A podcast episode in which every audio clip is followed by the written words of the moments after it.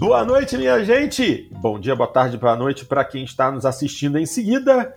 Hoje é sexta-feira, dia 12 de agosto de 2022. Está entrando no ar mais uma edição do Jogando Papo, o podcast, também videocast, onde não basta jogar, é preciso debater. Edição 227, 227 entrando no ar agora.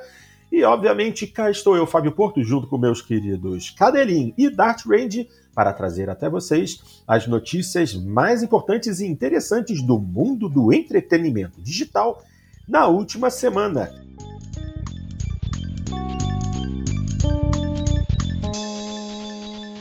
E sim, estamos de volta depois de uma semana, sem problemas, sem empecilhos, estamos aqui e vamos discutir a respeito do que é realmente interessante. Bom, é, temos algumas notícias interessantes aqui.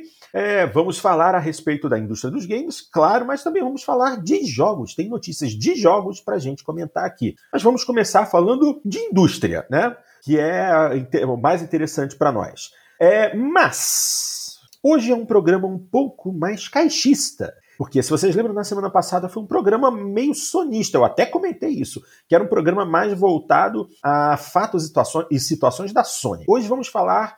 É, as três primeiras notícias são é, a partir vieram de, inicialmente da Microsoft. Então vamos lá. É, vamos começar com essa daqui. É, diz assim: em documento, Microsoft dá dicas para a Sony melhorar a PlayStation Plus. Hum, Microsoft andando metidinha. Vamos lá, a notícia que foi publicada no Voxel, eu farei a leitura e depois a gente discute. As declarações da Microsoft ao Conselho Administrativo de Defesa Econômica, o CAD, que apontam que a Sony paga para que jogos não saiam no Game Pass. Hum, vamos falar sobre isso daqui a pouco. Seguem com desdobramentos inusitados para quem gosta de acompanhar os bastidores da indústria de jogos, que somos nós. No documento de 27 páginas, a dona da Xbox foi além de justificar a aquisição da Activision Blizzard e se prestou até mesmo ao papel de dar dicas para que a Sony melhore os novos níveis de assinatura da PlayStation Plus que é considerada um rival do Game Pass. As declarações foram motivadas, segundo a Microsoft, pela preocupação da Sony de que um modelo de negócios como o do Game Pass ameace sua posição de liderança na indústria dos jogos. é medinho? A empresa aponta que a estratégia da Sony de não incluir novos títulos na PlayStation Plus no dia do lançamento expõe uma clara resistência a um modelo de negócios que ameaça a estratégia device-centric, ou seja, focada em dispositivos, como a que é adotada pela dona do PlayStation.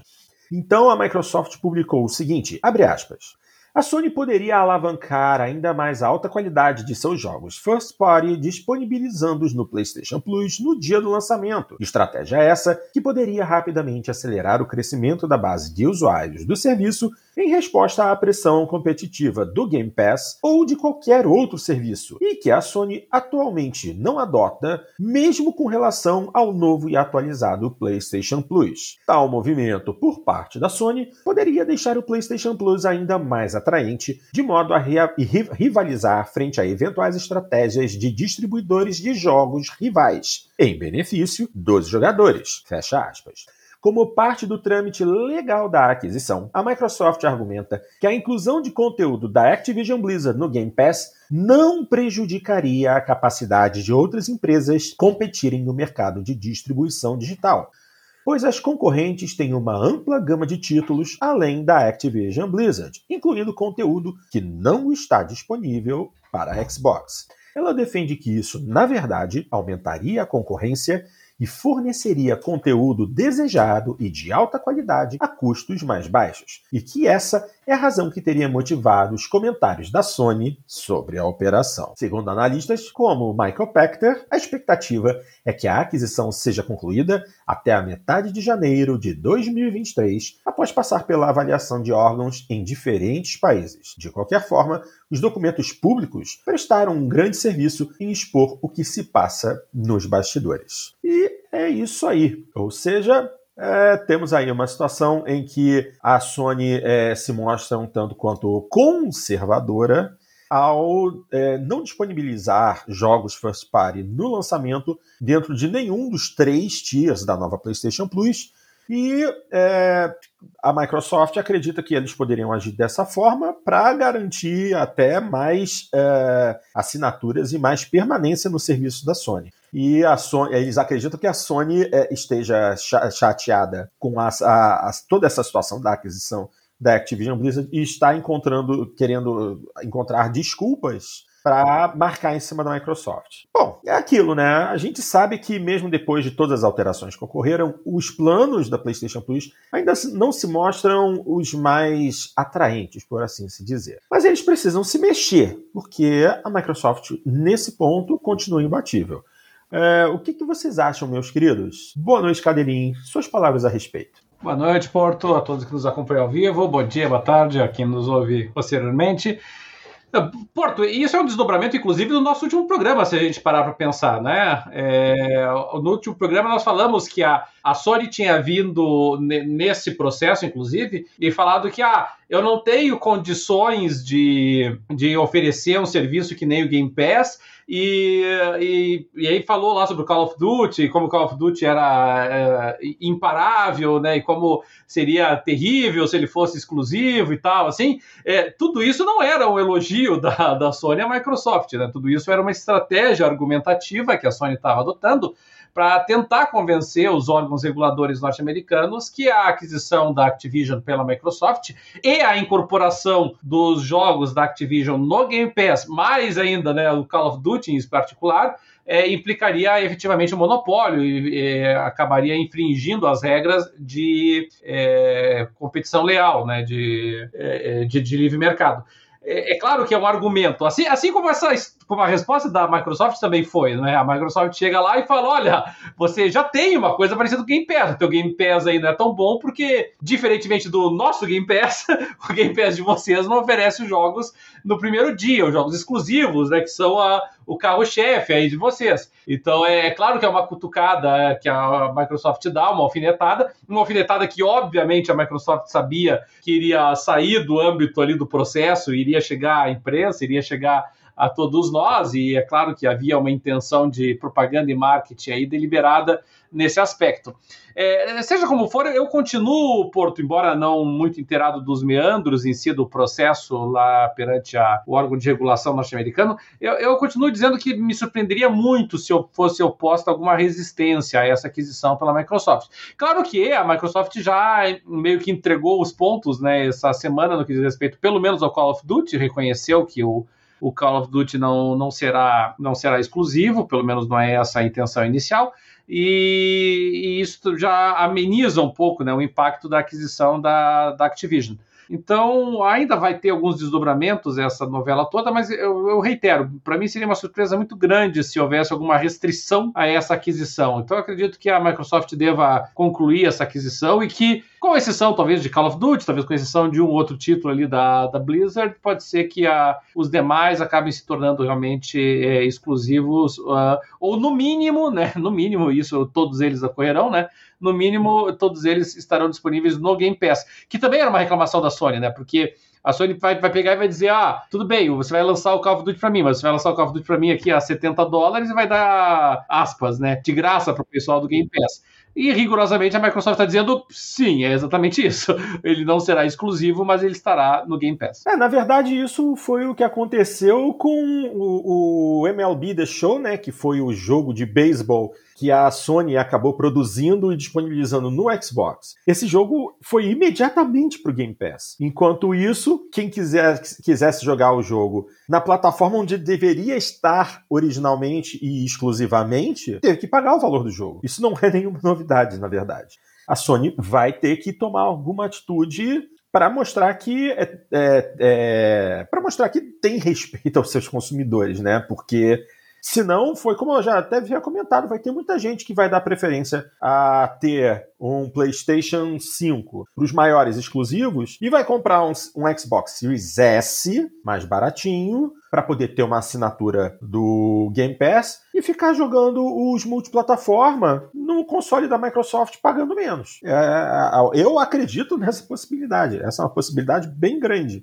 Nós temos as dificuldades de produção, né, de, de, de, produção e distribuição do PlayStation 5, que estão atrapalhando, embora ele esteja vendendo muito. Como a gente falou semana passada, já são mais de 21, são quase 22 milhões de unidades. Mas, ainda assim, é, ele ainda não é a forma mais barata de você ter acesso a um número de jogos relativamente importante. Então, a Sony precisa se mexer. E algumas dessas dicas que a Microsoft deu realmente são válidas. Não é mesmo, Dart? Sim, mas para mim o mais interessante ah, dessa história Dart, tá toda tá é que. microfone desligado. Não, tá ligado? Alô? É, não, tudo bem, é que tá com um delayzinho, mas pode falar. Uh, não, para mim o mais interessante dessa história toda é que se abriu uma pequena caixa de Pandora, né, com, com essa, com todas essas tratativas para aquisição da Microsoft pela Activision, da, da Activision pela Microsoft, uh, que que na verdade só está expondo, uh, só está comprovando aquilo que a gente já sabia que acontecia, né? Esses contratos de exclusividade que, que procuravam prejudicar que, que entrasse na outra plataforma, principalmente pelo lado da Sony, né?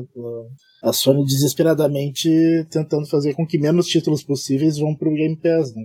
Sempre que, que tem algum jogo que tem alguma, algum tipo de exclusividade com a Sony, eles colocam uma cláusula para não ir pro Game Pass. e, e saiu até uma uma, uma, uma, uma, uma, informação aí, não, não sei se foi confirmado, que, que aconteceu isso com o Resident Evil Village. Um acordo da Capcom com a Sony para não colocar o Resident Evil Village no Game Pass. Caramba, isso aí nem eu estava sabendo. É, e você vê como é uma situação delicada realmente para a Sony, né? Porque uma coisa é você pagar para ter um jogo exclusivo, né? Agora outra coisa é você ter que gastar dinheiro adicional, né, para evitar que um determinado título vá para o para outro. E isso é um problema. E, e essa semana, Port Dart, eu estava vendo um eu estava lendo aqui um artigo da Spill Times Hum. E eles estavam. Eles fizeram uma lista, né? De que ah, você que é assinante da, do PlayStation da Plus, né? Na, nos, nos tiers, né, nos níveis é, extra, o premium, é, eles selecionaram daí os, os 10 melhores jogos disponíveis para eles para jogarem nessa, né, nessa condição, né? Que é a, uhum. são os tiers premiums aí da, do PlayStation Network. E, uhum. e, aí a gente pega e a gente olha quais são os jogos que estão disponíveis e a gente compreende a sinuca de bico que a Sony está, né? Porque os caras colocaram lá o, o Stray, ok, Stray é legal, mas convenhamos, né, não é o o, a não, ponta de lança. É. Aí, Until Dawn, aquele Until Dawn que saiu ainda na, na geração passada, o Assassin's Creed e, Valhalla, e no começo da geração passada. Like a, é, é. O, o Yakuza Like a Dragon, o, o Spider-Man Miles Morales, o, o Ghost of Tsushima, verdade que na edição no Director's Cut, mas ainda assim Ghost of Tsushima, Uncharted, Red Dead Redemption 2, Nioh e Batman Arkham Knight. Ou seja, de, de, toda a biblioteca de jogos assim que você poderia ter disponibilizado, esses são os 10 jogos que eles selecionaram. Então você veja, aí você olha, obviamente, para a biblioteca de jogos já lançados para o PlayStation, e aí você pensa que você está pagando relativamente caro na assinatura para que no top 10 entre jogos, sem nenhum desrespeito, obviamente, a esses jogos, né? Mas, mas entre em jogos como é, Until Dawn, mas que entre em jogos como Batman Arkham Knight. Então é complicado, né? Porque você fica com aquela impressão de que você está realmente pagando para ter jogos que saíram na geração anterior. É. Então é, é muito ruim essa pressão que a Sony está sofrendo. É, mas eles precisam tomar uma atitude quanto antes. Só que eles não têm o que fazer com relação à estratégia da Microsoft. E aí, como é que eles ficam? Precisam dar uma sacudida séria. Vamos em frente. E, e aí, né, Porto, só para fechar essa questão, vem aqui, aquele alerta que a gente fez no, no programa anterior, que é o fato de que a, a Microsoft tem diminuído o gap que a, que a Sony tinha com ela nessa geração, né? A, a distância da, das, do quantitativo de vendas do PlayStation 5 e do Xbox uh, One Series uhum. tem diminuído mês após mês. Sim. E, e, isso é muito ruim, porque a gente tem que lembrar que na geração passada a Sony estava botando 2, 2.2, 2.3 consoles para cada console da Microsoft vendido, e a Microsoft já estava numa posição confortável, porque ela não estava muito preocupada com isso, né? Ela tinha lá os assinantes da da, do Game Pass e ela estava feliz e satisfeita com isso. E agora ela tem as duas coisas, né? Ela tem os assinantes do Game Pass e tem ainda por cima encostando as vendas aí no, no, nos consoles. Claro que podemos dizer que isso se deve em grande parte a questão do desabastecimento da que, tem atingido a Sony. Nada impede de que, se a Sony resolver os problemas de desabastecimento dela, ela volte a, a colocar alguma margem de vantagem em cima da, da Microsoft. Uhum. Mas a verdade é que assim, o tempo está passando, a geração está tá avançando, né? Tá ficando mais, mais velhinha a geração e nada, né? A, a, a. Sony está na iminência de lançar aí um arrasa quarteirão, que é o God of War Ragnarok, e continua com problemas de, de distribuição, entendeu? E, e, e, ela sabe, e ela sabe também, que vai sair o God of War Ragnarok. Esse jogo, a princípio, né, para todos os efeitos, não estará disponível nas assinaturas da, da PlayStation. Ela sabe que ela vai sofrer pressão por causa disso, né? Porque, por enquanto, que ela lançou ali a, o, o, novo PlayStation é, Network Plus, tá, assim, tá tranquilo porque não teve nenhum grande lançamento da, da Sony exclusivo ainda nesse período, né? Então o pessoal tá pagando ali, tá legal, né? Ela tá tendo acesso aos jogos, por enquanto tá tudo muito eh, na teoria, o troço, assim, né? Claro, o pessoal já tá um pouquinho incomodado da falta do Horizon, né? Já tá um pouquinho incomodado da falta de alguns jogos desse ano, mas assim, se prepare quando sair o God of War Ragnarok e ele não estiver disponível no, na, na PSN Plus. Então o pessoal vai ficar muito bravo, eles sabem disso, mas o pessoal está aguardando, né? Eles é. sabem disso, e se a Sony não mudar essa política, pelo menos né, não abrir uma exceçãozinha ali pro, pro God of War Ragnarok, a, ela vai começar a tomar é, um calor no cangote aí, com certeza. Sem dúvida nenhuma, sem dúvida nenhuma. E assim, é, a partir do momento que a Sony também está investindo em jogos para PC, Seria de bom grado se eles procurassem fazer uma conversão do Ragnarok para PC o mais rápido possível e disponibilizar no Steam, que aí, sem dúvida, eles ficariam bem mais cobertos, entendeu? Porque... bem mais cobertos, mas com mais pressão ainda da base daí deles, né, Porto? É, exatamente. Mas é um jogo que se fosse... Bom, vejamos por esse lado. Se ele fosse lançado ao mesmo tempo no PlayStation 5 e no PC, haveria choradeira de quem compra no console. Mas seria felicidade para quem joga no PC, né? Porque seria a oportunidade de já estar tá de cara pegando um título de peso é, em uma plataforma diferente. Mas, novamente, não seria bom, não seria é, é, muito bom pro lado da Sony, porque o que haveria de reclamação seria algo absurdo mas eles pelo menos acredito eu que garantiriam um bom número de vendas é, pra, na versão para computadores, sem dúvida nenhuma. Você não precisaria esperar um ano, um ano e meio para poder jogar esse jogo num, num PC. Seria uma vantagem nas vendas mas para os fãs da marca seria meio que uma traição. Se a gente lembrar que já teve é, é, é, é dessas petições online pedindo para que não lançassem God of War no PC, né? Agora imagina Ragnarok. Mas vamos lá, fazer o quê? É, Bom, mas, mas de qualquer maneira, Porto, um, um hum. efeito que isso pode produzir, sem dúvida nenhuma, né? É, é, assim, vamos pensar com a mentalidade econômica aqui, tá? É, é, a, a, Sony tem lançado jogos para o PC. Acabou de sair o Homem-Aranha, inclusive o Homem-Aranha muito elogiado o porte para PC. O pessoal realmente gostou muito da, da do porte para computador. Não, não cheguei a, a, jogar ainda, mas muito elogiado. Agora, vamos pensar pela perspectiva de quem é assinante da, da, da, da PSN. A, o, a, Microsoft, a Sony não vai liberar o jogo, digamos assim, no Day One. Quando que ela vai liberar? Nós não sabemos. Não, não, sabemos, não existe uma política disso. Tá. V vamos supor que ela demore oito ou nove meses para lançar no, na, na PSN Plus, entendeu? Uhum. E aí, dois, três meses depois de sair da PSN Plus, ele sai para PC. E, e aí a pessoa olha, bom, o jogo que eu não tive acesso na minha, na, na, no Day One eu fiquei pagando 5, 6, 7 meses de assinatura desse negócio para ter acesso ao, ao Ragnarok. Dois, três meses depois ele tá chegando no PC, tá deixando de ser exclusivo. E se eu pegar o valor que eu gastei nos últimos 5, 6 meses de assinatura da PSN Plus, dá e sobra para eu comprar no, no PC esse jogo, entendeu? É, então, exato. olha que encrenca, né? É, quer dizer, ela tá cercada de, de, de problemas. Porque, de qualquer, de qualquer maneira, é, eles vão tomar uma atitude que vai agradar um grupo e vai desagradar o outro. Eles, é. Nesse ponto, a Sony não vence em momento nenhum. É, eu, eu, eu, acho, eu acho que a Sony, e isso a gente está batendo nessa tecla, né? Desde, desde que começaram os rumores que iria uhum. surgir esse serviço da, da PlayStation Network. Quem quiser pode ouvir os nossos programas da época lá e vai constatar isso que nós estávamos batendo na tecla de como a Sony estava menosprezando a importância dos jogos serem disponibilizados day one. É, não era assim, tipo, ah, tá, ok, não vai ser day one, mas vai ter outras coisas. É, é, é muito importante isso, não é pouco importante, é muito importante isso. E, e eu acho que a Sony ainda não percebeu o tamanho da encrenca, que é não ter essa, essa solução. E, e, e nem sequer se comprometer, né, pelo menos a um plano B, né, do tipo, tá, não vai ser day one, vai ser 30 dias depois, sei, sei lá, alguma coisa assim que serviço de prêmio de consolação. Nem isso a Sony teve, pelo menos assim, coragem de chegar em público e dizer ainda. É, é isso aí. Vamos em frente. Próxima notícia, ainda falando de Microsoft, como eu disse no início.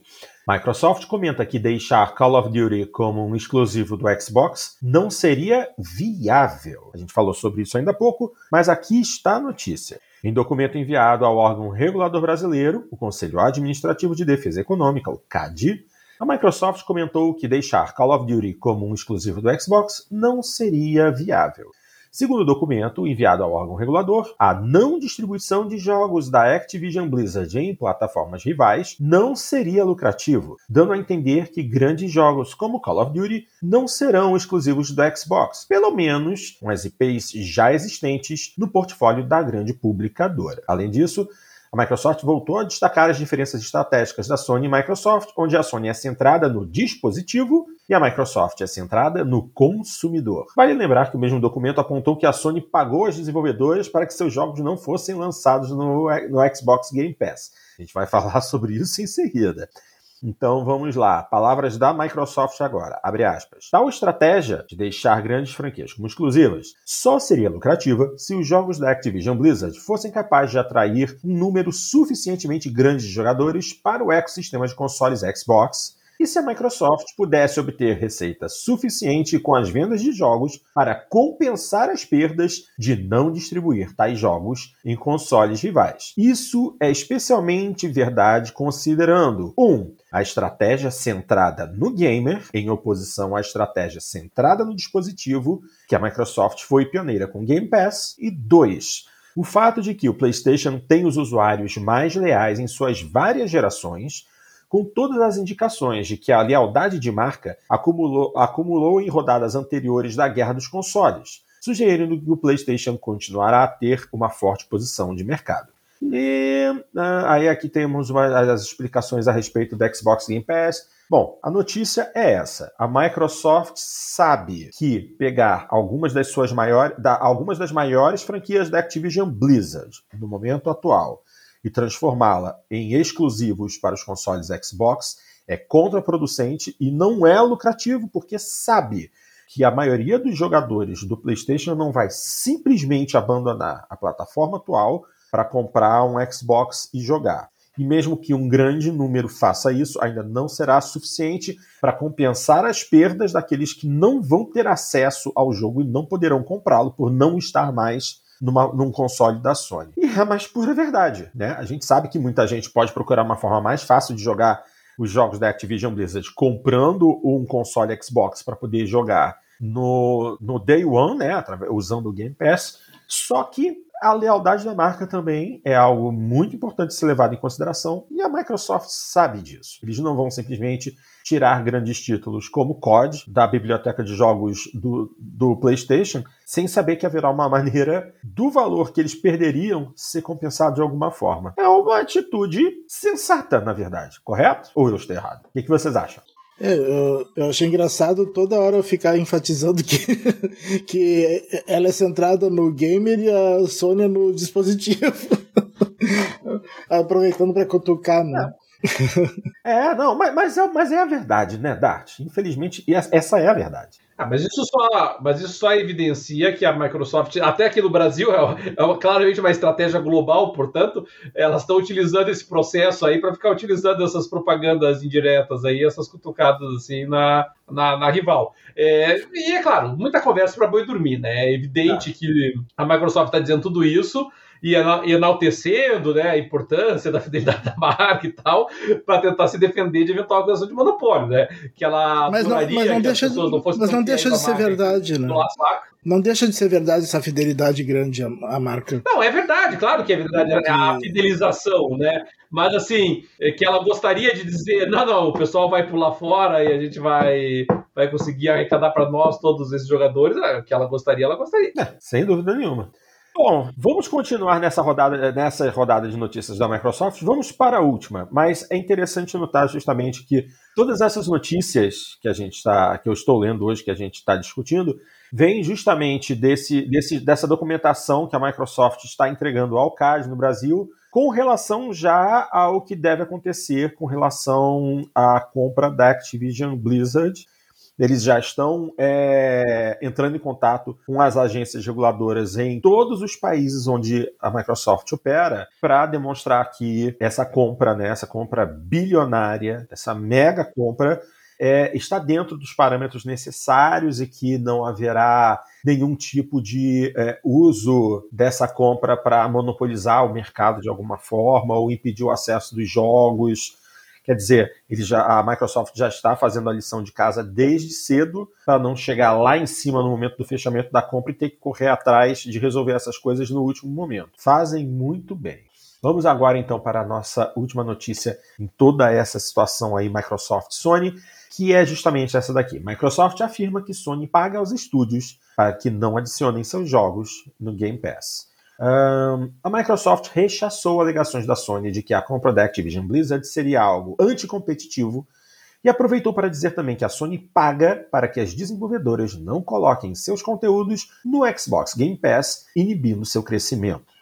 Então, vamos abrir aspas aqui novamente a Microsoft. Considerando que as estratégias de exclusividade têm sido o cerne da estratégia da Sony para fortalecer a presença da empresa na indústria de jogos, e que a Sony é líder na distribuição de jogos digitais, a preocupação da Sony com eventual exclusividade do conteúdo da Activision é incoerente, para dizer o mínimo. Apenas revela mais uma vez o receio com relação a um modelo de negócios inovador que oferece conteúdo de alta qualidade a custos baixos para os jogadores, ameaçando uma liderança que foi forjada a partir de uma estratégia device-centric e focada em exclusividade ao longo dos anos disse a Microsoft ao Conselho Administrativo de Defesa Econômica.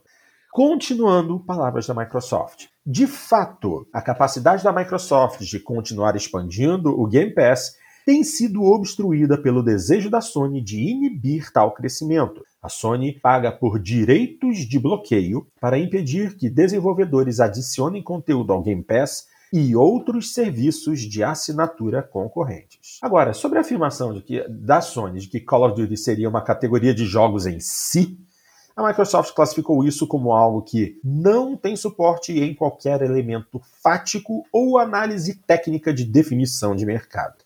Aí, voltando aqui, é, palavras da Microsoft. Na realidade, tal alegação é contrariada pelas respostas dos demais terceiros oficiados pela preferência dos jogadores e pela dinâmica do mercado em geral. Por fim, é inconsistente com a resposta da própria Sony, com ela não tendo apresentado qualquer elemento para fundamentar a alegação de que Call of Duty é, seria um mercado separado de, de todas as demais categorias de jogos. Fecha aspas. A Microsoft também explicou que reter os jogos da Activision Blizzard não lançando eles em plataformas rivais não seria lucrativo, como eu disse agora há pouco. E é isso aí. Quer dizer, é, isso era algo que eu particularmente não sabia que ocorria. A Microsoft, a, a Sony é, fazer é, contratos com as produtoras para impedir a disponibilização dos jogos no Game Pass. Quer dizer, é uma prática direta contra a Microsoft mas que também rebate em outras é, plataformas de distribuição de jogos, Origin, Steam, o que seja, para impedir que esses jogos é, possam ser disponibilizados no Game Pass. Ok, o Game Pass está formando uma posição tanto quanto dominante, mas as outras empresas precisam também correr atrás, no caso a Sony, né? Precisa correr atrás para também criar um modelo de vendas competitivo. Na verdade, eles só estão querendo arranjar desculpas e criar é, situações para impedir que a Microsoft tenha a possibilidade de crescer ainda mais no mercado. Então, assim, só mostra o caráter da Sony, na verdade. E, honestamente, Não fiquei surpreso de ler isso. Não fico mesmo. O que, que vocês acham, minha gente? Ah, Porto, eu não faço essa leitura dessa forma, não, assim, não. sabe? Eu. Não, não, não, não nesse sentido de que é, é, seria mau caratismo da, da Sony querer impedir a Microsoft. Ah, mais ainda por cima a Microsoft, né? Eu já falando talvez de alguma outra empresa, mas a Microsoft, com a, toda a ficha corrida que ela tem de tentativas de monopólio, de ficar empurrando goela abaixo e vendas casadas e, e produtos vinculados uns aos outros, né? Internet Explorer e Word, é, mas, mas, PowerPoint. Isso é um passado, mas isso é um passado, Cadelinha. Um passado e um passado. Um passado bem. As, as, as, a, a gente tem que lembrar da Microsoft têm sido menos agressivas. A gente, a gente tem que lembrar que uh, por que, que existe lá uh, aquele site lá msn.com, por exemplo, que foi uma imposição, né, para quebrar o monopólio da Microsoft. Não, a MSN é a Microsoft, só que foi imposto uma quebra ali para que ela não, não virasse monopólio monopólio. Mas, assim, eu, eu não acho que seja, assim, é, mau caratismo da Sony. Eu acho que a Sony, ela, ela tá preocupada, com boas razões, por todos os motivos que nós já expusemos aqui. Eu acho que são preocupações é, compreensíveis da Sony. É, é, claro que a gente pegar e olhar o, o mercado de games, é, algum, o retrato do mercado de games alguns anos atrás? E, e, aí a gente olha ali a posição relativa que empresas como a ZeniMax e como a Activision é, ocupavam né, dentro desse espaço, desse mercado de jogos. E aí, de repente, a gente pega tudo o que elas representavam né, e coloca é, para a parte do gráfico que representava a Microsoft, é, é, óbvio que você vê uma mudança é, muito forte, muito radical do cenário de games. Assim, é, como eu falei, não, não é algo que me aparente implicar monopólio, até porque, na, na verdade, de certa maneira, né, o aspas, é, insucesso da Microsoft de dominar a venda de consoles depõe a favor dela nesse aspecto, né? Ela qualquer acusação de, de monopólio, ela sempre vai poder apontar, mas olha lá, Nintendo, quanto que aquela desgraça daquele Switch tá vendendo. É. Os, os caras vendem quatro vezes mais consoles que eu e sou eu o monopolista, desgraçado. então, de certa maneira, o, o, o, limitado sucesso, vamos chamar assim, do, do Xbox pode ser invocado pela Microsoft em seu favor. Mas eu, eu, eu compreendo as razões realmente da Sony, né? A Sony é uma empresa que ela, ela, tinha uma grande quantidade de IPs importantíssimas, né? ela possui uma grande quantidade de estúdios importantes que produzem jogos de altíssima qualidade, jogos com, cuja produção é, tem um, um, pressuposto diferente dos estúdios da Microsoft, a gente tem que lembrar isso, né? O, o, o, nível de produção dos estúdios da Sony é, é maior do que o dos estúdios da Microsoft, e acho que nem a Microsoft nega isso. É, a própria Microsoft vai reconhecer que os, os, os jogos dos estúdios dela.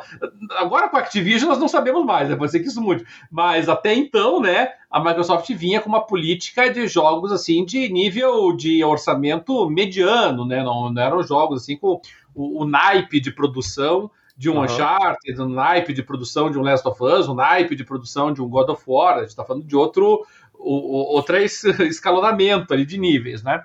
Então é claro que esse cenário preocupa um pouco a, a Sony, porque ela sabe se de uma hora para outra vários jogos que ela dava como certo, que eram third parties, saem do catálogo dela e ela passa cada vez mais a ficar dependente de títulos uh, próprios ou de jogos de, enfim, publishers secundárias, é, eu acho a preocupação dela válida, tá? Então, assim, não acho necessariamente mau caráter e também tenho Cara, eu digo as dúvidas. A gente pode dizer que, que ó, o Game Pass é uma benção a todos os consumidores do é, mundo. Mas, mas, sabe, mas, sabe, mas sabe por que eu falo a respeito de considerar mau caratismo? Porque essa foi uma situação que a própria Sony se colocou a partir do momento em que eles vieram dizer que eles possuem um produto premium de maior valor agregado e que quem compra consoles da Sony é porque procura o que há de melhor no mercado.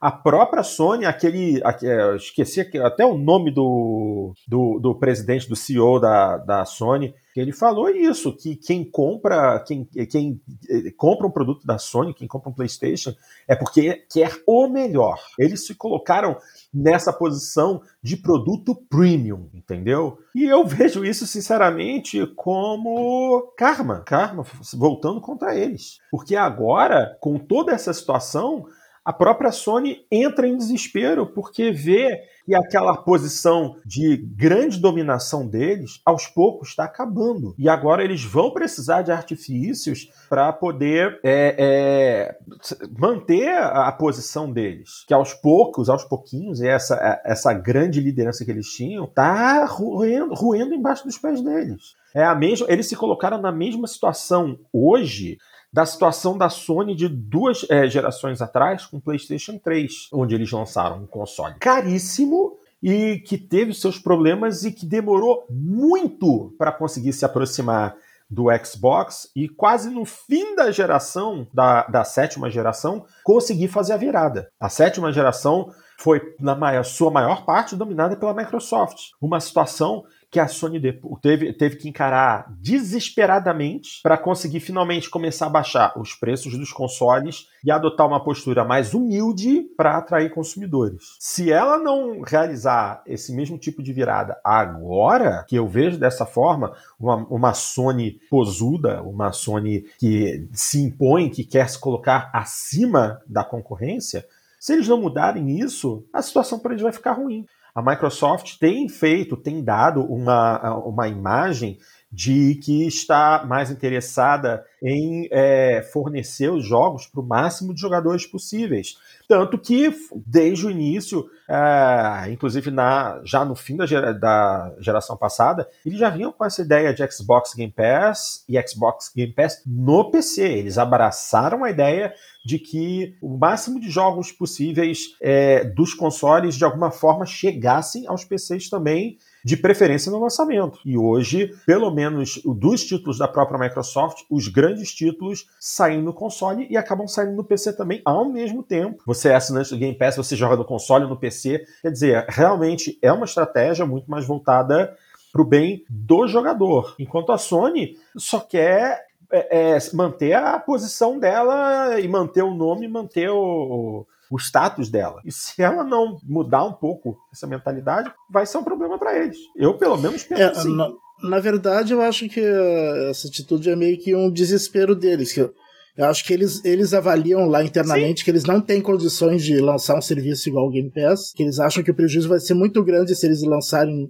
day one os seus lançamentos. Eles acham que vão perder muito dinheiro e eles estão é. desesperadamente tentando fazer com que esse tipo de, de, de estratégia não cole. Ele quer. Daí, daí por isso que começam a exigir, tentar exigir de quem, de quem eles podem exigir que não lance no Game Pass seus jogos. Quer minar o máximo possível esse, esse tipo de. para que não pegue, para que, pra que volte ao modelo anterior, que é onde ela se, se sentir mais confortável. É isso aí. Eu acho, não, eu acho que é, é desesperante. Não, não é bem. É, eu, não, eu, não, eu não considero. não considero também mau caratismo, mas é, é desespero mesmo. Essa questão deles pagarem para as distribuidoras é, impedirem a disponibilidade dos jogos no Game Pass, eu particularmente considero mau caratismo. Mau caratismo. Impedir a possibilidade de das pessoas é, terem acesso ao jogo de maneira mais barata, entendeu? Restringir o acesso aos jogos a uma forma de pagamento que é, será pior para os jogadores e que vai diminuir a base instalada de determinados títulos de interesse do público. Eu vejo como mau caratismo, mas assim, é, quem, quem, viu que a Sony também já fez no passado, não foi só a Microsoft que tem um passado negro, a Sony também fez muita besteira no passado.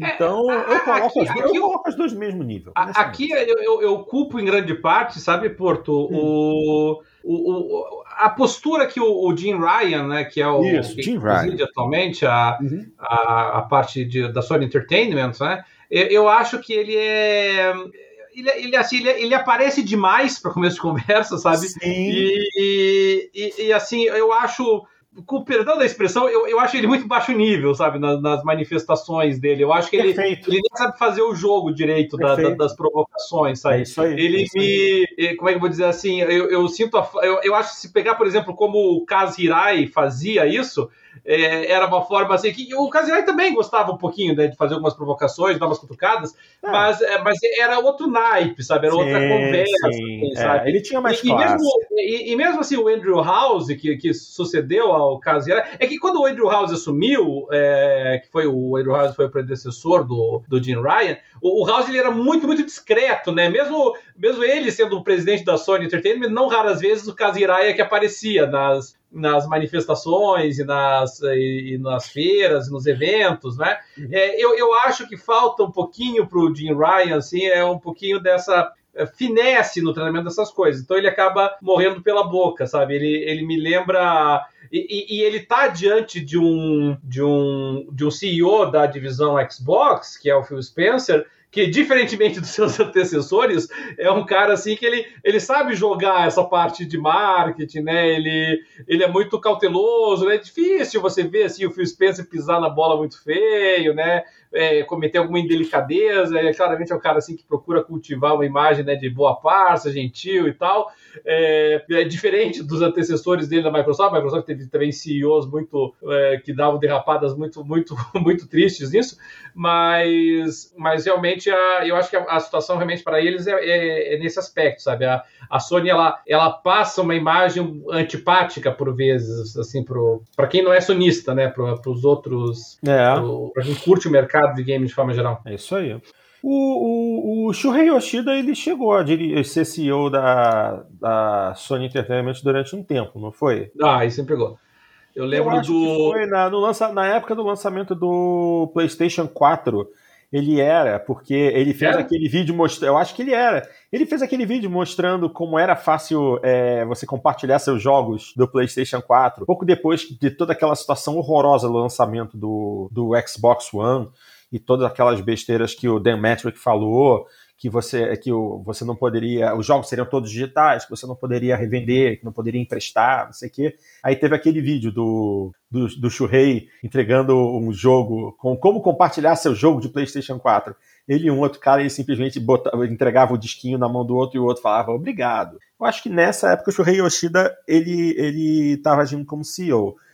E eu achava, e eu, sinceramente, eu achava ele uma das faces mais amigáveis assim da companhia. Era um cara que tinha a melhor aproximação com o público, era o mais simpático, era o que falava melhor, mesmo sendo japonês. É, eu gostava muito dele. É, mas esses CEOs é, ocidentais, nunca gostei de nenhum deles. Você falou bem do Kajirai. Kajirai, ele era um cara que tinha estilo, ele tinha ele tinha um modo, às vezes, agressivo de ser, mas ele sabia passar a informação dele de maneira mais. mais Porque o caso Hirai tem, tem meme até hoje dele, né? Até tem, hoje. Até tem um hoje. fake dele no Twitter que é muito engraçado, né? Ah, CEO, eu, eu sigo ele, CEO Kaji Hirai, ele é muito engraçado. Eu adoro o, o, o Twitter dele, é engraçado demais. E é isso aí. Bom, gente, vamos parar de falar de indústria de jogos e vamos falar dos jogos em si porque temos algumas notícias boas, algumas nem tanto. Vamos começar por uma boa. Remake de Alone in the Dark vaza antes do anúncio oficial. Elele. Notícia tá ainda. Tá onde? Ah, tá no Game Hall. Vamos lá. Um remake de Alone in the Dark, clássico de survival horror de 1992, vazou online graças a um vacilo da varejista belga Smart Toys, e talvez seja anunciado oficialmente ainda hoje pela THQ Nordic. Aconteceu, tá? Essa notícia é de hoje, dia 12 de agosto, e foi, foi anunciado oficialmente. Mas vamos em frente. De, de acordo com o insider Dusk Golem, o jogo está sendo feito no mesmo estilo do remake de Resident Evil 2 e mostrará um terror gótico do sul com Lovecraft, com sua história tendo sido, sido escrita pelo roteirista de Soma e de Amnesia The Dark Descent. O remake contará com o retorno dos protagonistas do jogo original, Edward Carnaby e Emily Hartwood, que precisarão explorar diversos ambientes, resolver quebra-cabeças e enfrentar monstros para desvendar a verdade terrível sobre a mansão Derceto nos anos 1920. Alone in the Dark é considerado o jogo que criou o gênero survival horror tendo sido lançado quatro anos antes de Resident Evil. Aqui a Skill Nordic realizará uma apresentação às quatro da tarde, horário de Brasília, onde provavelmente anunciará o remake. Na verdade, já temos inclusive aqui na reportagem imagens do título e assim, é, estão falando saiu um trailer, na verdade, né? de Resident Evil 2. Eu espero, honestamente, que não seja um jogo de tiro em primeira ou terceira pessoa, o que é uma grande possibilidade. Porque quem lembra do jogo original sabe que era um jogo com câmera, era um jogo com ambientação é, com visão isométrica, por assim se dizer, câmeras espalhadas em diferentes pontos do mapa, câmeras, é, câmeras fixas espalhadas em diversos pontos do mapa, e você controlava um, um, um personagem, um personagem 3D se movimentando por esses espaços, só que esses espaços não eram espaços tridimensionais, na verdade. Eram ilustrações é, bastante realistas, onde o modelo 3D caminhava é, como se estivesse dentro daquele ambiente. É, eu joguei o primeiro Alone in the Dark no PC há muitos e muitos e muitos anos. E eu adorava esse jogo, era bem diferente. Foi o único jogo survival horror que eu realmente joguei e curti. E eu gostaria muito que eles mantivessem a essência da jogabilidade do título original. Pelas imagens que eu estou vendo, não será exatamente isso, porque em diversos momentos as fotos que aparecem mostram um personagem com a câmera acompanhando ele por trás. Ou seja, visão de terceira pessoa. Se for isso, não vou querer jogar.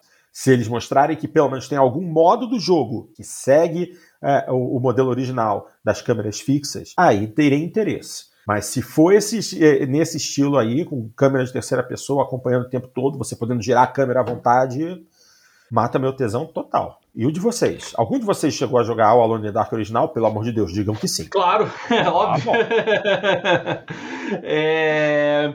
Alone in the Dark eu, lembro de jogar ele, lembro de me assustar ainda por cima, né? Os bichos pulando a janela lá, assim, era, era assustador. E eu, eu achava os gráficos legais na época. É, não, mas é, pra época era bem legal. É, agora, agora é interessante, né, Porto, que o, o pessoal, assim, os fãs de, de Resident Evil, os fãs até, até, até de Silent Hill, né, eles uhum. ficam é, reclamando, né, de como por vezes a, a, franquia é maltratada e tal. Resident Evil até agora não, não pode reclamar mais, né, mas mas a, os demais ali, eles, eles costumam ficar um pouquinho incomodados pelo fato da, da franquia ser, ser maltratada. Agora, vamos ser sinceros, né? Mais maltratado que, que Alone in the Dark tá, tá difícil achar, né? Porque o Alone in the Dark teve o jogo original, que é um jogo é, cultuado, o jogo de 1992. É, ele era um jogo muito exigente para os PCs da época, inclusive, então uma das razões até pelas quais ele é, nem todo mundo jogou Alone in the Dark.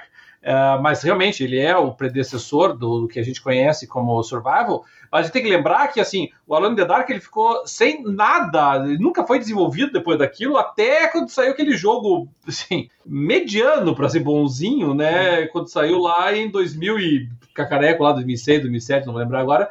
Uh, e saiu pro Xbox 360, saiu também pro, pro PlayStation 2, ele chegou a sair, né? Sim, lembrar sim. disso. E, e, e, muita gente não sabe, mas saíram outros jogos do Alone in the Dark depois, aqui o pessoal não sabe. Mas saiu o Alone in the Dark Inferno e saiu aquele Alone in the Dark Illumination, que, meu Deus. Nossa, nem lembrava disso. Meu Deus do céu. Mas pior do que todos eles, tem o filme in the Dark. que tá assim, no mesmo nível daquele filme do Street Fighter lá com o Van Damme. Assim, sabe? Não sabe qual é o pior dos dois. Mas pra minha surpresa, Porto, e, eu, e aí eu confesso que eu não sabia, ah. tem o segundo filme in the Dark. eu não sabia disso. Teve ah. dois filmes. tem o primeiro o primeiro the Dark, que é um daqueles vários que o Uwe Boll lá resolveu ah, destruir, é verdade, Que é, é com o Chris Slater, que é um lixo absoluto. E... Mas tem um outro depois que parece que é pior ainda. eu não sabia. É. Então, assim, dado que a concorrência do, do, do novo do remake do Alone in the Dark não tá lá muito elevada, né? Se o Alone in the Dark, assim, esse remake, não pisar muito na bola, ele vai conseguir se destacar da mediocridade. É, assim mas o, né? Mas Porto, tu falou que, que queria que que mantivesse a mesma câmera, Deus me livre. Não, é muito antiquado não, aquele estilo de jogabilidade. Já... Ah, dá. Muito... Eu, eu, joguei recentemente o Medium, que, que foi. Você reclama. Eu joguei recentemente aquele Medium. É, é, muito é muito legal a história, a ambientação do jogo, mas tem ah. essa câmera horrorosa que, que, que, que, não acompanha o teu personagem, daí tem, tu tem que achar Uh, tu, tu, entra no ambiente a câmera tá só de um jeito. Ah, é muito, pra mim isso daí é, é coisa que ficou no passado, não tem que, que reviver essas porcarias. É, aqui, era assim por causa da limitação tecnológica da época, mas agora que tem condições de fazer coisa melhor. Então. Ah, agora que tem condições de fazer coisa melhor. É, você é um que deve ter amado o remake da trilogia original de Guerra nas Estrelas. Não, Pode falar, você gostou? Eu, eu, não achei ruim, não. Não, ah, não acho que tenha alterado coisa tão fundamental assim. Não, acho que até alterou algumas não, coisas desnecessárias, mas não. É. Mas eu acho que adicionou algumas coisas legais. Né? Adicionou. Eu não, não entendi esse, esse, esse link que você tá falando. Não, é que, é que adicionou algumas coisas legais para tentar modernizar um pouquinho o filme, né? Em relação. Não ficar tão, tão diferente assim da, da outra trilogia que tinha mais tecnologia, né? O... Cara, se, se, se, o, se o remake do Alone in the Dark estiver para o Alone in the Dark original, como as, as novas trilogias do Star Wars estão para a trilogia original, vai ser o melhor Alone in the Dark nos últimos 40 anos. Porque a concorrência está muito fraca. Cara, é, eu vou ficar quieto, tá? Te juro. Prefiro ficar quieto para não arranjar uma briga aqui. Vamos em frente. Vamos em frente, ainda Até quando uma... saiu o trailer, eu fiquei em dúvida: será que é remake do Alone in the Dark o primeiro? Ou, ou, ou aquele jogo maravilhoso 360? Porque Pô, ainda bem. Aquela bomba lá do 360 pelo jeito, ainda bem que eu não, não joguei do 360, que eu tô vendo que o jogo deve ter sido uma bosta, né? Não, pior é que o jogo era bonito, mas, uh, mas a jogabilidade ah, era é, péssima. É, é, é que é, não, então. é assim, não era Lone in the Dark, a verdade é essa. O jogo era bonito, realmente, não era, não era feio, não. Mas, mas não era Lone in the Dark, era só um jogo genérico que emprestou o, o nome, nome da Lone in the Dark. É, pô, isso aí é péssimo. Isso aí é péssimo. Essa, essa é uma estratégia que eu não curto nem um pouco. Bom, Ok. Vamos em frente, gente. Falei uma notícia boa de um jogo clássico que está rodando, rodando voltando. Desculpa, o meu cérebro deu uma travada aqui. E agora vamos falar de um jogo que é esperado, mas que teremos de esperar mais um pouco. Hogwarts Legacy é adiado para 2023. O jogo antes programado para dezembro, agora chega em fevereiro. Então, ah, grande atraso, dois meses. Hogwarts Legacy, novo jogo do universo Harry Potter, foi adiado. O lançamento da Warner, antes programado para dezembro deste ano, chega apenas em 10 de fevereiro de 2023. O anúncio foi feito nas redes sociais do game. De acordo com o comunicado, os desenvolvedores precisam de mais tempo para entregar a melhor experiência possível. A nova data para o RPG no universo de Harry Potter agora é 10 de fevereiro de 2023. O jogo chega para PlayStation 5, PlayStation 4, Xbox Series, Xbox One e PC. Uma versão para Nintendo Switch também será lançada no futuro, sem previsão exata de quando. Em Hogwarts Legacy, o jogador controla um bruxo com a habilidade de usar magia antiga e deve desvendar segredos e lutar contra as forças das trevas. Tudo em um período anterior aos acontecimentos das histórias principais da franquia Harry Potter. Então, você, fã de Harry Potter que está louco para jogar Hogwarts Legacy, segura as pontas dois meses extras para garantir que o jogo chegue com a qualidade necessária. Ore eu... para que. Oi? eu, sou fã de Harry, eu sou fã de Harry Potter, mas uh, cada vez que adiam ele, eu fico com mais medo de que venha um, um jogo na melhor das hipóteses, mediano. então, qual é o lance? Eu ia dizer justamente isso. Reze para que a Avalanche não dê uma de CD Projekt Red, né? Porque a CD Projekt Red atrasou, atrasou, atrasou, atrasou e ainda assim entregou um jogo repleto de problemas. Vamos em frente. Essa ah, mas se, mas se for no nível do Cyberpunk, mesmo repleto de problemas, eu, eu vou gostar. O problema é se for um jogo meio sem, sem um jogo assim que, que não, não te dá não te prende, não te dá vontade sem de sal. Sem sal, é. Sem sal. É essa palavra que eu tava esperando. tava tá certo. Buscando. Tá certo. É, é, que o problema do, do, do Harry Potter, verdade seja dita, é que não teve nenhum jogo à altura da franquia ainda. Não é? Essa que é a verdade. Nós tivemos. Eu arrisco dizer que talvez o melhor jogo do Harry Potter tenha sido aquele Lego do Harry Potter lá, tenha sido o melhorzinho dos que saiu da franquia. E, e, e, tem jogos muito ruins já feitos com usando o nome do Harry Potter. Assim, a, o nível, como é assim, o nível de qualidade aí, do controle de qualidade do pessoal que detém os direitos do Harry Potter para garantir licenciamento dos jogos não está sendo uma grande coisa, né? É, eu, eu, assim, eu estou confiante de que o, o Hogwarts Legacy vai ser o, o, melhor jogo do Harry Potter já lançado. Isso eu estou bastante confiante, sabe? É, se ele vai ser o jogo que nós estamos esperando, a altura, isso eu estou com a impressão de que não, sabe, Porto? Eu tenho a impressão de que assim, todos os, os, últimos vídeos, todas as últimas imagens que eu vi do jogo, assim, eu, eu, eu não acho nem sequer que ele tem essa ambição, sabe? Eu acho que a ambição do Hogwarts Legacy é. Vamos fazer um jogo assim, de, baseado no mundo do Harry Potter que o pessoal vai gostar, sabe? Não vai ser extraordinário, não vai ser revolucionário, não vai ser Game of the Year, vai ser um jogo assim que vai ser palatável. E se eles conseguirem fazer isso, tá bom, já, já é um bom começo. Não, se for assim, já tá bom. Se, se, se, se, se der para se sentir dentro do universo e tal, daí já tá, já tá bom. E for bem feitinho. é isso que o pessoal espera, né? Bom, vamos lá, vamos lá. Essa, porque essa daqui é uma notícia que eu achei interessante. Cult of the Lamb, né, o culto do cordeirinho, supera Spider-Man nos mais vendidos do Steam. Cult of the Lamb, título indie da Massive Monster em colaboração com a Devolver Digital, foi lançado ontem, dia 11 de agosto, e vem fazendo sucesso no Steam. O roguelike de ação que nos coloca no papel de um cordeiro alcançou o topo na lista de jogos mais vendidos da plataforma, superando o Spider-Man da Insomniac Games.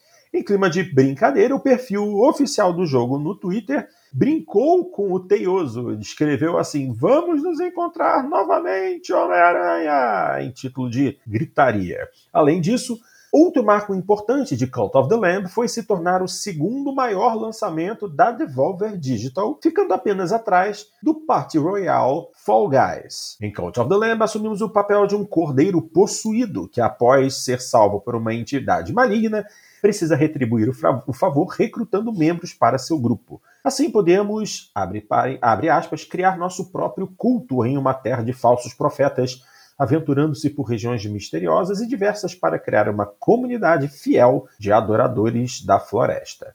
Bom, eu lembro, é, eu não vi o jogo sendo jogado. Eu lembro do trailer de Cult of the Lamb é, que apareceu na apresentação da Xbox Bethesda Showcase. E assim, o trailer foi muito engraçado. O estilo do jogo parece ser divertidíssimo.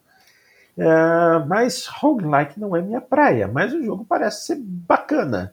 E é interessante ver um título indie dando surra num jogo AAA originalmente produzido para consoles PlayStation. É, é vale, vale destacar, tá, Porto, que o, neste instante, neste momento, o ah. Spider-Man já recuperou a primeira posição no Steam, tá?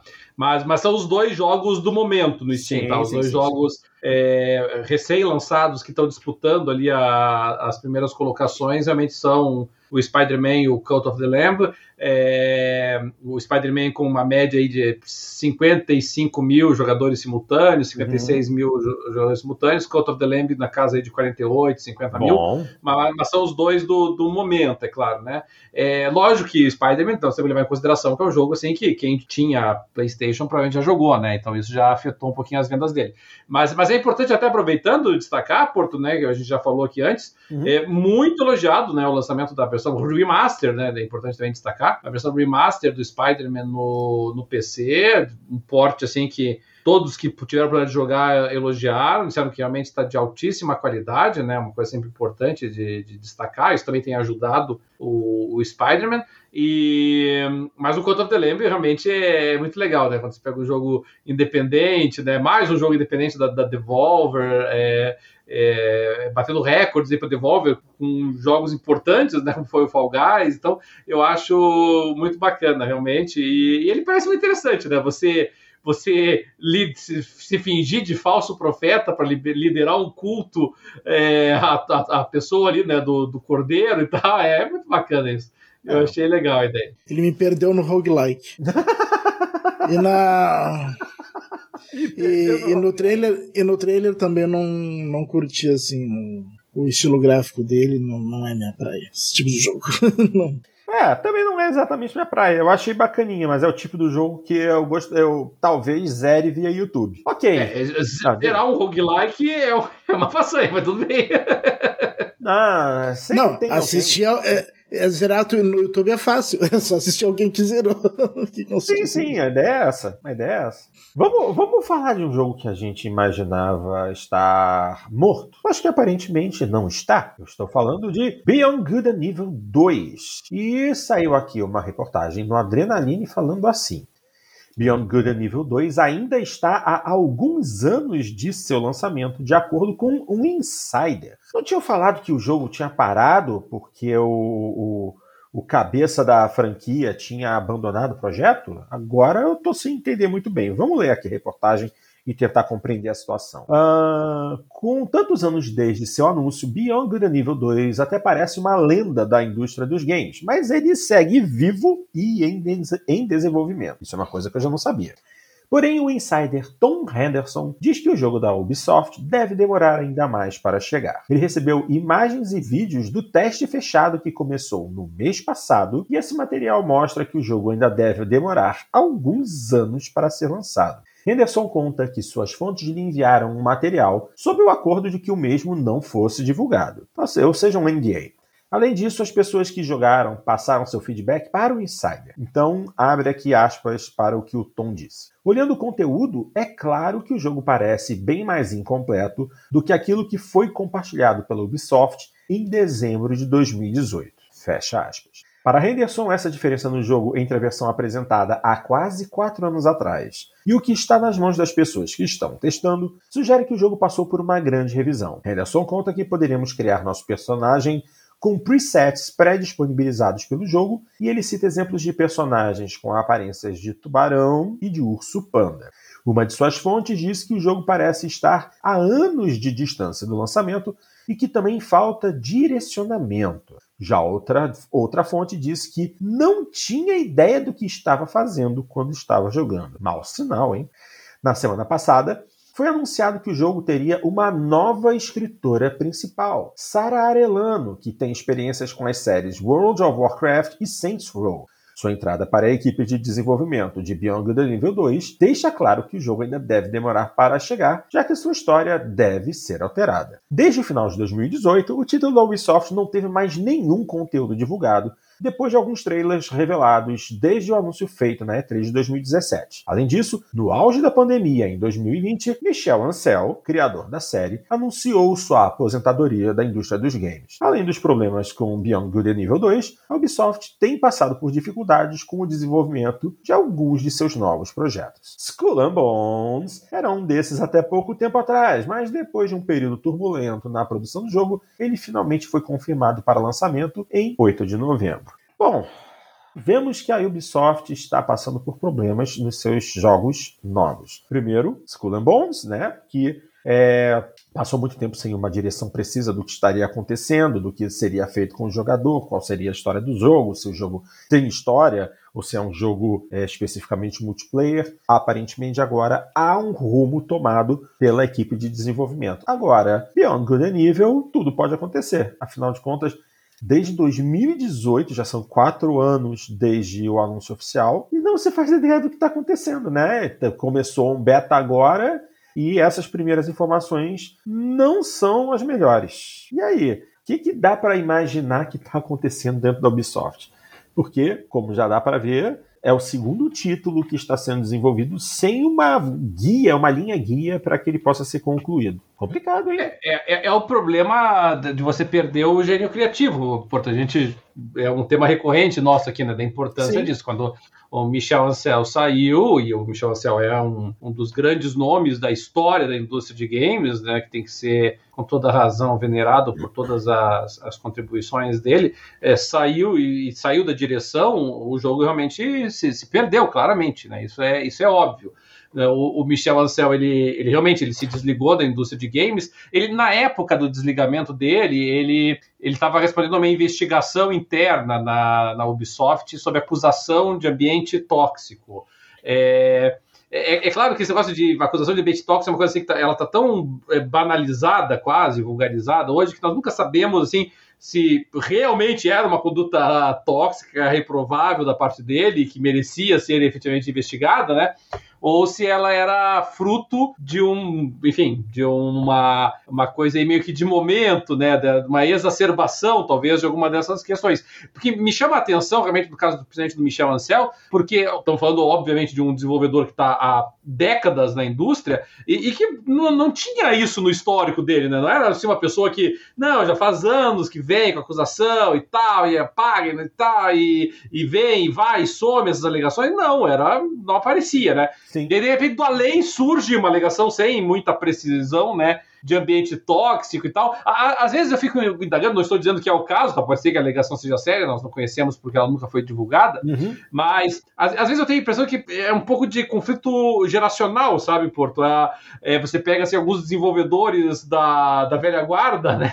E aí eles pegam os desenvolvedores mais novos e, e eles têm um conflito de, de, de, valores, um conflito da forma de, de visualizar a, a, as condições de trabalho, né? A estrutura de trabalho, uhum. o relacionamento relacionamento interpessoal no trabalho, que, que, gera alguns conflitos, assim, sabe? O, o Michel Ancel, sendo alguém da velha guarda, eu tenho convicção absoluta, né? Ele, ele tem menos, ah, deve ter menos uh, sensibilidade a, a, certas questões, né? Aquelas, aquelas revoltas contra os crunches lá, né? É aqueles períodos de de, de horas extras para entregar os produtos na hora certa, né? A questão é um cara assim que, que sempre esteve acostumado a ter que lidar com exigências comerciais, exigências é, econômicas, financeiras mesmo do desenvolvimento de um jogo, né? Sim, embora sim. Embora ele seja muito famoso, o Michel Ancel, pelo fato de, de ser um cara que sempre lutou pela, liberdade criativa, né, pela autonomia do desenvolvedor do jogo e tal. Então, nesse aspecto aí, ele sempre foi um pouquinho mais progressista, mas acaba tendo esses conflitos, né? E claramente ah, ele chegou uma hora de ter pensado: ah, eu não preciso mais disso. Chega, não, não quero essa dor de cabeça para mim. Mas realmente o troço desandou daí, né? A verdade é essa, isso é uma história muito comum, né? De você ter um, um, um gênio criativo identificado com a franquia, porque Michel Ancel e e Beyond Good and Evil é quase sinônimo. E, e aí você perde o gênio criativo ali, o troço desanda e demora para retomar, né? Nós sabemos disso. O, pegar o Fable, depois que o Molinô saiu, né? Veja o esforço que a Microsoft tem que fazer para tentar é, recuperar uma IP, uma franquia, depois que perdeu o, a, a, cabeça criativa dela. Mesma coisa no caso do Beyond Good Evil. Então eu, eu assim, desde que o Ansel saiu, eu não nutro nenhuma expectativa por esse jogo, assim, nenhuma. Espero ser positivamente surpreendido, espero que é, trouxeram o pessoal bom aí, gurizada boa, realmente aí que, que trabalhou em jogos de altíssima qualidade aí para tentar tocar o jogo, isso é bom, mas, puxa vida, sabe, é, eu, eu me parte o coração, sabe, quando o gênio, o gênio criativo sai de um projeto como esse. É, é uma situação realmente muito chata. Ele era a cabeça, né? Ele criou o universo. E a partir do momento que ele larga o projeto, quem é que tem autoridade para fazer qualquer alteração nisso? Muito bem, minha gente, vamos para a última, última notícia de hoje. E essa daqui é a respeito do Kratos. O homem do Kratos. O Kratos. o Clayton. O Clayton. O, Clayton. o bom da guerra. O bom da guerra. Vamos falar do bom da guerra. Kinda Funny diz que God of War Ragnarok é tão grande que as outras desenvolvedoras estão com medo. Hum, é mesmo? Vamos ver. Semanas atrás, após muita espera, a Sony finalmente divulgou a data de lançamento de God of War Ragnarok, o mais novo título dessa franquia que chegará em novembro. God of War Ragnarok é sem dúvidas um dos jogos mais aguardados dos últimos anos e a comunidade está bastante hypada. E parece que o jogo é tão aguardado que está literalmente dando medo em desenvolvedores e editores.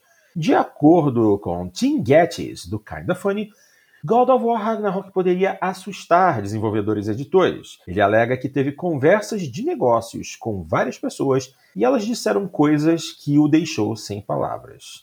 Ele afirmou que os desenvolvedores e editores querem se distanciar de God of War Ragnarok e estão mudando os planos para as datas de lançamento de seus próximos jogos. Ele não entrou em detalhes, mas afirmou que tudo isso está sendo feito para dar espaço para God of War. Então, uh, aqui temos um quote uh, dele. Estamos chegando em um momento que jogos estão com medo de Ragnarok. Tive ligações de negócios com pessoas que me disseram coisas que me deixaram chocado. Tipo, ei, vamos desistir disso. Estamos recuando. Nossa, sério? É, estamos apenas dando espaço para God of War. God of War tem um hype gigante e eu gosto como as expectativas e o quanto ele vai controlar a narrativa da indústria em novembro. Hum? Tim Gettys não deu nenhum exemplo sobre essa afirmação, no entanto. Aliás, no entanto, recentemente tivemos o adiamento de Forspoken para janeiro de 2023, onde é dito que a Square Enix decidiu adiar o jogo por causa de God of War Ragnarok. De qualquer maneira, um jogo não correu. Um jogo não correu. Ah, um jogo não correu de God of War Ragnarok e vai bater com ele de frente. Trata-se de Skull and Bones da Ubisoft, que chega um dia antes de Ragnarok. Ou seja, o que, que vai acontecer? Vai vender muito mal. Simplesmente. Porque a gente já sabe das dificuldades, acho que praticamente todo mundo já sabe das dificuldades no desenvolvimento de Skull and Bones. E vocês realmente acham que o povo vai largar, abandonar God of War para comprar Skull and Bones? Eu acho bem difícil. Eu acho é, mas tem é um que lembrar também que tem que lembrar também que o God of War Ragnarok é só para PlayStation, né? O pessoal do Xbox vai ter só a opção do, do Skull and Bones. Mas mesmo assim, eu acho que os colombanos não vai vender grande coisa, não. Mesmo entre o pessoal do Xbox. O próprio, o próprio, o próprio Hogwarts, o próprio Hogwarts Legacy pode ter sido um desses que fugiu, né, Porto? Exatamente, exatamente. É, estão dando a desculpa de mais dois meses para refinar o jogo, quando na verdade é uma retirada estratégica para não perder vendas para God of War. Sim, é bem capaz mesmo. Aliás, é a maior probabilidade. Agora, isso é, uma, é, é pode soar é, surpreendente para algumas pessoas, mas, mas isso é novidade na história do God of War. É, é, o God of War, ele sempre foi um título, obviamente, muito importante, consagrado, elogiado, amado dentro da, das franquias da Sony, mas ele nunca foi, assim, um gigantesco campeão de vendas. Sim. É, ele se tornou essa, essa coisa gigantesca com, com esse título, com o último God of War. Exatamente. Para você ter uma dimensão, só para a gente colocar em perspectiva, esse último God of War sozinho vendeu mais do que o somatório de todos os God of Wars lançados antes dele somando God of War 1, God of War 2, God of War 3, aquela coisa medonha do God of War Ascension. Ele só, ele só não vendeu mais do que todos se você colocar o Chains of Olympus, que era aquela versão pro PSP. Se você coloca o, PS, o jogo do PSP na, no cálculo, aí ele vendeu assim 95% do somatório dos outros, dos outros títulos, sabe? O, o, os títulos do God of War, eles costumavam vender ali na casa de 4 milhões. Então, claro, sucesso absoluto, evidente, entendeu? Mas ninguém foge de um jogo que vende 4 milhões, entendeu? Agora, o, último vendeu 15, entendeu? Então, aí complica. Não, então. Aí a conversa é outra. Não, mas então, é o que, que aconteceu? A gente conhecia o God of War como um hack and slash sangrento. E o jogo deixou de ser isso. Ele virou um jogo de aventura com uma narrativa muito bem escrita. Foi uma mudança completa. É, e ele, e ele era bem linear e virou mundo aberto, né?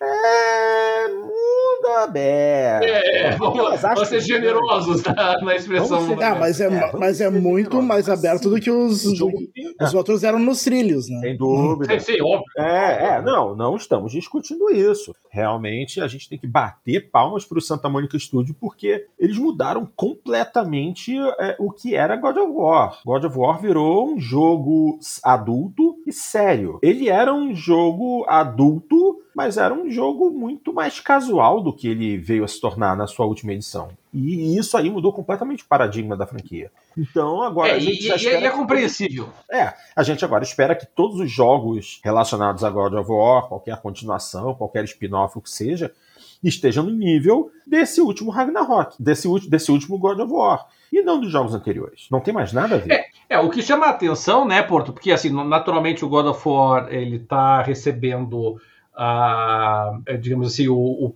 o pedestal de, do, do momento, o pedestal todo ano, né, em termos comerciais, que é a, a Black Friday, que é, que é o, o, Thanksgiving, né, que é o Dia de Ação de Graças.